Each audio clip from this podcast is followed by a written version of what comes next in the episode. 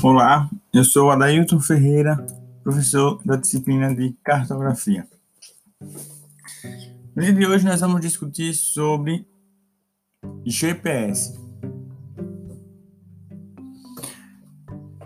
O Sistema Global de Posicionamento, o GPS, é um sistema de radionavegação baseado em satélites desenvolvido e controlado pelo Departamento de Defesa dos Estados Unidos, que permite a qualquer usuário saber a sua localização, a velocidade, o tempo, 24 horas por dia, sob qualquer condições atmosféricas e em qualquer ponto do globo terrestre. Tudo começou depois da Segunda Guerra Mundial, onde o Departamento de Defesa dos Estados Unidos empenhou-se em encontrar uma solução para problemas de posicionamento preciso e absoluto, principalmente para o uso das suas tropas. É, decorreram vários projetos e experiências, incluindo Lorem Transit, entre outros, e todos eles permitiam determinar a posição, a posição, é, mas eram limitados em precisão ou funcionalidade.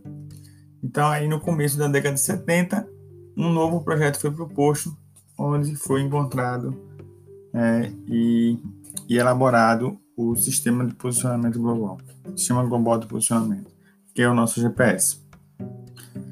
Como é composto aí esse sistema? Né?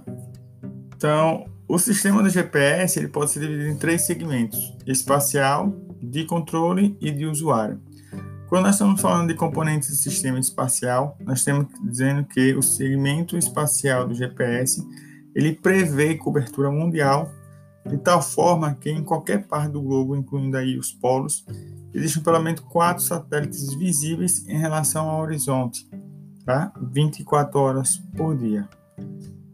Então, em, em alguns, algumas regiões aí da Terra é possível a obtenção de oito ou mais satélites visíveis ao mesmo tempo. É, os sinais que são que são emitidos por esses satélites podem ter finalidade para fornecer de maneira precisa e constante as, as efemérides tá? para todos os pontos próximos da superfície terrestre, de modo que é, o usuário ele possa utilizá-lo para calcular suas posições, suas velocidades e o tempo. Tá? Esse segmento ele é composto aí por uma constelação de nada mais nada menos de que 21 satélites, mais três né, de reserva que são alocados em órbitas elípticas. E a vida útil esperada de cada satélite é de cerca de seis anos, mas é, existem satélites em que a órbita com mais de 10 anos e ainda com perfeito funcionamento. Tá? Então, a estimativa é de 6, mas ainda nós temos satélites aí no meio do caminho com 10 anos.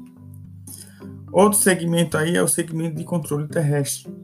O segmento de controle terrestre ele compreende aí o sistema de controle operacional, o qual consiste de uma estação de controle mestra, estações de posicionamento mundial e estações de controle de campo. Quando nós estamos falando de estação mestra, nós estamos falando da, que está localizada na base Falcon, tá? no Colorado, nos Estados Unidos, essa estação, além de monitorar os satélites que passam pelos Estados Unidos, reúne os dados das estações de monitoramento e de campo, processando e gerando dados que efetivamente serão transmitidos aos satélites. Já a estação de monitoramento, eles rastreiam continuamente todos os satélites da constelação Navistar, que são os 21 satélites que nós falamos agora há pouco, tá? calculando suas posições a cada 1,5 segundos através de dados meteorológicos, modelam aí os erros de refração e calculam suas correções transmitidas aos satélites e através destes para os receptores de todo mundo. Tá? Quando se trata de, de segmento de controle terrestre, nós temos aí cerca de quatro estações, além da mestra nós temos aí a, a estação do Havaí, na ilha de Ascension, no Atlântico Sul, o Diego Garcia, no Oceano Índico, e o Cavajaleim, no Pacífico. Tá? E nós temos também as estações de campo. Tá? E essas estações são formadas por uma rede de antenas rastreada por satélites na nave Star, os 21 satélites, e que ela tem a finalidade aí, pessoal, de ajustar os tempos de passagem dos satélites sincronizando com o tempo da estação mestre. Tá? Então, a estação mestre e esses satélites têm que estar sincronizados para, para o uso das informações. Tá? E aí, por isso que nós utilizamos as estações de campo. E os segmentos dos usuários. Então, o segmento dos usuários é, ele está associado às aplicações do sistema. Então, refere-se a tudo que se relaciona com a comunidade, usuários, diversos tipos de receptores e os métodos de posicionamento por ele utilizado.